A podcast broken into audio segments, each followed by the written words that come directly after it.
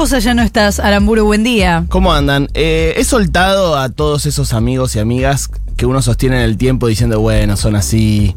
Ya solo me relaciono con amigos y amigas que en el tiempo presente me caen bien. Mirá, difícil eso. Sí, pero ya no estaba para eso. Mirá vos. Hmm.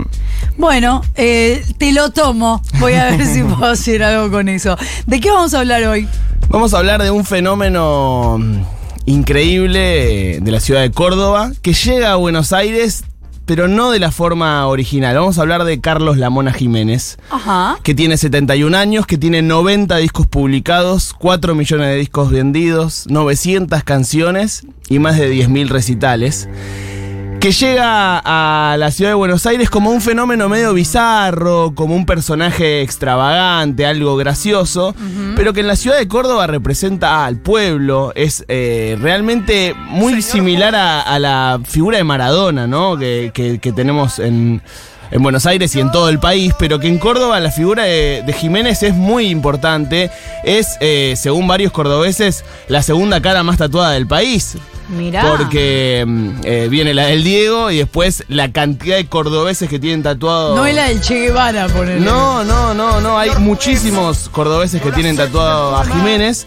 Yo el sábado, eh, perdón, el lunes estaba en Córdoba eh, tomándome un taxi a la noche y estaban transmitiendo en la Popu, la FM de Cadena 3, el recital de Jiménez desde Ushuaia por la fiesta de la noche más larga del mundo. Claro, porque está recorriendo el país. Y eh, estaba hoy una encabezando la transmisión, que en ese momento escucho que se llama Vanen Ludueña, que se refería todo el tiempo a él como el rey de Córdoba, el rey de Córdoba, el rey de Córdoba. Entonces contacté a Vanen Ludueña y le pregunté qué opinaba, quién era Jiménez para la cultura cordobesa. Carlos Lamona Jiménez es cultura cordobesa, es el líder indiscutido, es el número uno, es el referente, nos da alegría, nos da identidad. Es, él fue el primero en establecer, por ejemplo, esto de la comunicación con señas. Lamona Jiménez te ve y sabe de qué barrio sos, cuántos integrantes tiene tu familia, sabe por qué dejaste de ir a sus bailes un tiempito y después volviste, sabe todo. Eh, es hermoso. Y todo esto que cuento, en, si no lo ves, si no lo presenciás, es difícil de entender. Tenés que ir a un show para entender esto de la mística, de la magia que hay entre el artista y su público, que lo sigue a todos lados, que lo espera, que, que lo escucha, que, que lo ama. Hasta antes de la pandemia, la mona tocaba todos los fines de semana. Algunos fines de semana, viernes y sábados. Algunos fines de semana, viernes, sábados y domingos. Siempre a salas llenas, siempre eh, lleno de gente. Algo que caracteriza a los shows de la mona es que va gente de todas las clases sociales. Es un espectáculo popular, pero va gente de todas las clases sociales. ¿Lo viste a vivo? Sí, lo vi, lo vi en el 2019 en el Estadio del Centro. Yo lo vi en el Luna, pero no lo vi en Córdoba. Y recién... Hay eh, que verlo en Córdoba, me parece. Claro. Recién eh, Vane mencionaba eh, las señas. Si ustedes alguna vez ven eh, un recital de, de La Mona, un show de Jiménez, él todo el tiempo está haciendo señas y la gente le hace señas. Cada barrio de Córdoba tiene su seña. ¿Sabes qué me hiciste acordar? Estuvo en un Lollapalooza hace un par de años. Claro, claro, en el 2019 me parece. ¿Cómo, cómo es lo de los barrios? Me interesa mucho Cada eso. barrio tiene su seña. Por ejemplo, este es. eh, no sé, voy a decir cualquier cosa, los de Córdoba Sí, me van a matar. Alberdi. Al- Alberdi. Sí. Eh, este, es, esta es de verdad, es General Bustos. Como que toca dos tetas. Como toca dos tetas, está Eh, bien, está bien y pensado. Cada barrio tiene sus señas. De hecho, hay eh, fanáticos característicos que lo siguen a todos lados que tienen su seña personal. Y esta. Pero todas creadas ahí, no es que tienen un código por fuera de no, eso. no, todas son las señas de, de- de Jiménez. Eh, esta cercanía con el público es un rasgo fundamental en el valor de, Jiménez. Todo el mundo sabe dónde vive, lo van a buscar a la casa, el tipo sale de la casa, hay 200 personas, se saca fotos con las 200 personas. Y hablé sobre esto con Rodrigo Gaitán, que es cordobés, que es licenciado en Ciencias de la Comunicación y que hizo su tesis de grado sobre Carlos Lamona Jiménez. A mí me gusta la mona de que tengo 8 años. Digamos, yo iba a jugar campeonato de barrio con mi viejo y, y en los Renault 12 es- es- se escuchaba Jiménez, ¿me entendés? Eh, me parece que el factor fundamental y lo que descubrimos en la tesis es que se trata de un fenómeno, es como un club. Yo siempre lo comparo con un club. Eh, te, lo, te lo inculcan tus viejos y es una cuestión que va de generación en generación, ¿me entendés? Te empieza a gustar Jiménez. A mí la primera vez me llevó mi mamá con 6 años el baile, que es un ídolo a diferencia de cualquier otro cercano que conoce a sus seguidores tipos que sienten que, que es un negro como cualquiera de, nosotros que está ahí eh, y que sigue siendo igual siempre y que tiene estas estas actitudes bizarreada, reprochable. Me me hace acordar un poco, viste, a, a esto de Galeano del dios sucio. Bueno, es un dios sucio, un dios como nosotros, digamos, que se equivoca. Entonces hay un, hay un código de, de- de ética y de valoración que tenemos para con esa, esa, esa cuestión terrenal de- del ídolo. Eh, es, es muy terrenal, muy. Después lo ve pasar andando en bici al chavo, ¿me entendés? O, o o salía a manejar como si nada.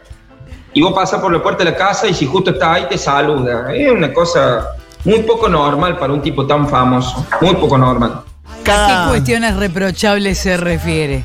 Bueno, no, los excesos, no, no tiene grandes. Hay, hay una Hay unos hay- videos que circulan, Sí, ¿viste? pero digamos, de toda gente haciendo las cosas, me parece. Sí, en- que con quiere. consentimiento. Sí. Eh, cada 11 de enero, que es el cumpleaños de Jiménez, se corta la calle, van 500 personas a cantarle el feliz cumpleaños. eh, y yo me preguntaba por qué él y no otro, ¿no? ¿Qué tenía eh, Jiménez que no tuviese otro? Eh, y hay un relator de fútbol que se llama Matías Barzola, que a, a mí me encanta lo que hace, es cordobés y, siempre relata la, campaña de Talleres o de Belgrano. eh, y en cada gol tiene como una, una excelente forma como de, contar la cultura popular cordobesa. Y le pregunté a Barzola, ¿qué tenía Jiménez que no tuviese otro? Y yo creo que lo que tuvo fue la resistencia. Jiménez fue un tipo que soportó cuando el cuarteto estaba cuando el cuarteto estaba condenado a sonar solamente en algunos galpones semiclandestinos del otro lado de las calles importantes. Era una música que solo debía responder al deseo de las clases marginales. Después soportó los azotes de la dictadura. Y Jiménez siguió cantando, no se bajó nunca de los escenarios, ni siquiera en tiempo de los milicos. Y, y cuando aparecían los camiones que se llevaban a sus bailarines, él se subía y los pretendía bajar y muchas veces tuvo que estar guardado por defender a su gente. Y después entendió lo que le pasaba al público y les cantó a esos. Les cantó a eso y llegó a lugares donde no llega ni la política, ni la policía, ni Dios. Entonces llega él con su canción. Jiménez fue siempre el mismo, no acomodó nunca el discurso, nunca se puso careta, porque además si se lo hubiera puesto le quedarían muy mal. Creo que fue eso, una resistencia ideológica y conceptual, aun cuando el mercado pretendió tentarlo. Le creen, evidentemente. Por supuesto, es un, es un eh, dios terrenal, decían hace un rato. La dictadura, meses previos al Mundial del 78, prohibió el cuarteto porque decían que no era la música que le querían mostrar a los extranjeros que vinieran de visita, era eh, algo grasa, ¿no? Para, Claro. para la imagen que querían dar los militares eh, de la Argentina. El mito de Jiménez empieza a crecer más en los 80. eh, Hay un Cosquín Rock en donde, en- perdón, un Cosquín, no Cosquín Rock, un- el festival de Cosquín tradicional en donde lo invitan, esperaban 10.000 personas, caen 80.000. El mito dice que no se podía no, no, no había más bebida para vender en todo Cosquín, se habían agotado todas las bebidas. Este, es un desmadre total, hay incidentes y ahí crece la, la leyenda de Jiménez.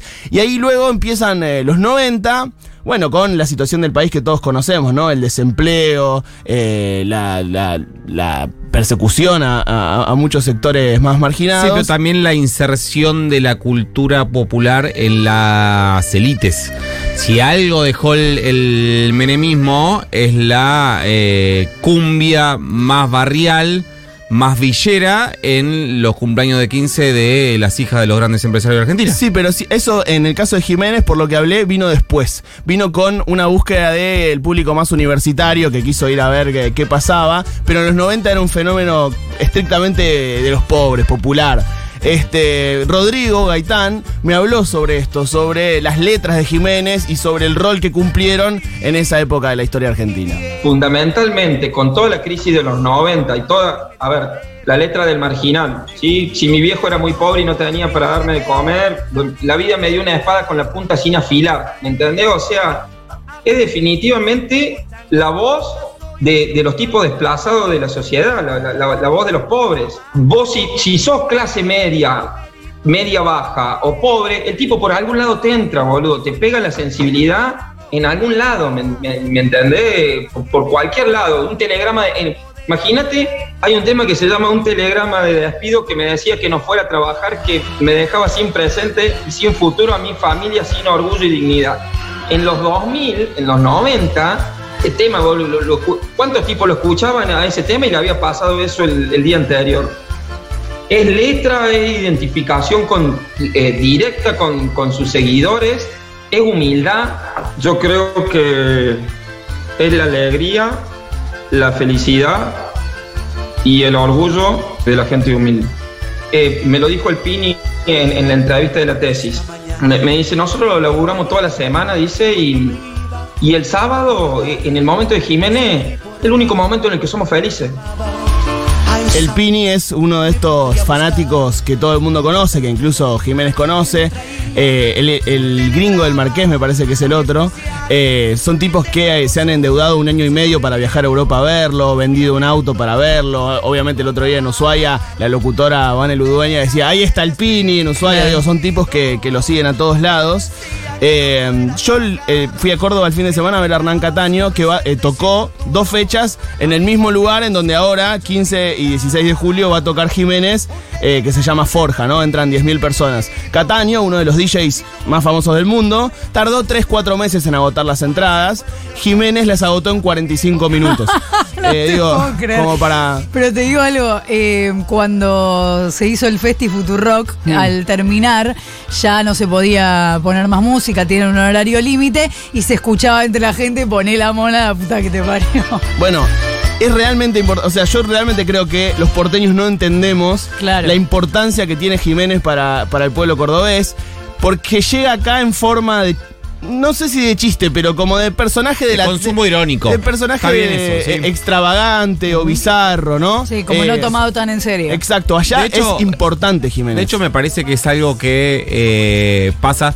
También hay que en- en- en- entender a qué, a qué círculos pertenecemos nosotros Mm. y cómo nuestros círculos interpretan o ven a los artistas populares. Porque para mí eh, es asimilable desde ese tipo de consumo medio irónico lo que pasa con Sandro, por ejemplo. claro. Los mismos círculos de las clases eh, media, para nosotros Sandro es la, la tía Betty yendo a Lomas a tirarle una, una Bombacho, tanga, sí. claro. Sí, pero hay una frase que dicen, perdona si te spoileo, cortame, No. pero hay una frase que dicen que la mona le dijo a Rodrigo alguna vez, que es, ok, andar, recorrer el país, todo bien, pero Córdoba es mía. Bueno, nadie de todas las personas con las que hablé me dijo, o sea, hablé de esto y todos me dijeron, sí, Rodrigo era un boom en, en- en toda Argentina, pero nadie, ni un cordobés de toda Córdoba dudaba que el rey era, era Jiménez. O sea, nadie lo dudaba, nu- nunca estuvo en discusión eso, era un fenómeno más porteño y del resto del país. Me voy con este último audio que me parece espectacular. Es Matías Barzola, este relator eh, de fútbol que les contaba recién, contándome qué siente él cuando va a ver a Jiménez. Para mí ponerse frente a Jiménez es la más maravillosa expresión de la libertad y al mismo tiempo de la igualdad. Cuando vos vas a ver a Jiménez, no te importa, ni a los demás tampoco, cómo estás vestido, de dónde venís, cuánto ganás, mucho menos cómo bailás. La gente va a sonreírlo, a sonreír. Va a verlo y a encontrar esa, esa felicidad que el, sistema a veces le saca. Eh, ahí no hay, no hay reyes, no hay dioses, eh, no hay ninguna regla de control, solamente hacerle caso al corazón. Para mí, Jiménez es libertad. Frente a Jiménez somos todos iguales y él es uno de nosotros. Es uno de nosotros puesto ahí. Eso es lo más lindo del viaje. Es uno de nosotros puesto ahí. Puesto en el escenario de que nos tiene que hacer feliz. Por eso la gente encuentra mucha identidad. Porque podríamos ser cualquiera de nosotros los que están en el escenario. Y está Jiménez. Y automáticamente surge la admiración y el cariño.